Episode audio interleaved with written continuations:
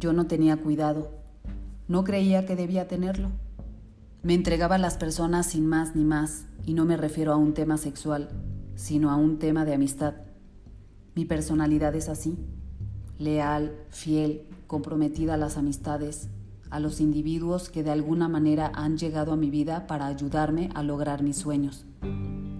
He aprendido mucho de todos ellos y siempre soy agradecida. Y también he aprendido de las personas que me han lastimado. A veces ellos son los mejores mensajeros de vida. Nunca olvido lo que me hacen, pero sí los perdono. Por mi bien. Hoy Después de recorrer un poco del camino de la vida, te lo digo, ten cuidado. Cuida a quien le cuentas tus más íntimos secretos. Después los pueden utilizar en tu contra. Cuidado, puedes estar pensando que cierta persona es tu amiga o tu amigo y puedes llevarte sorpresas.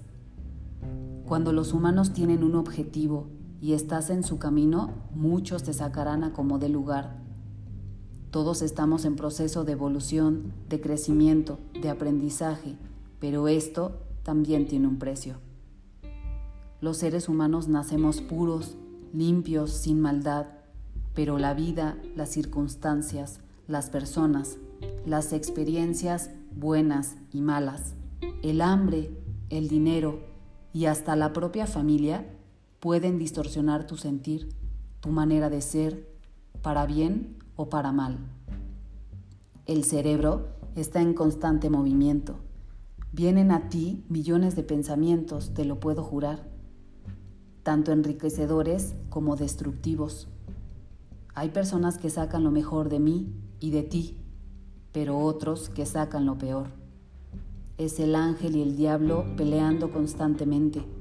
A veces debes pensar con la cabeza, pero otras con el corazón y no juzgar a nadie. ¿Y tú? ¿Tienes cuidado?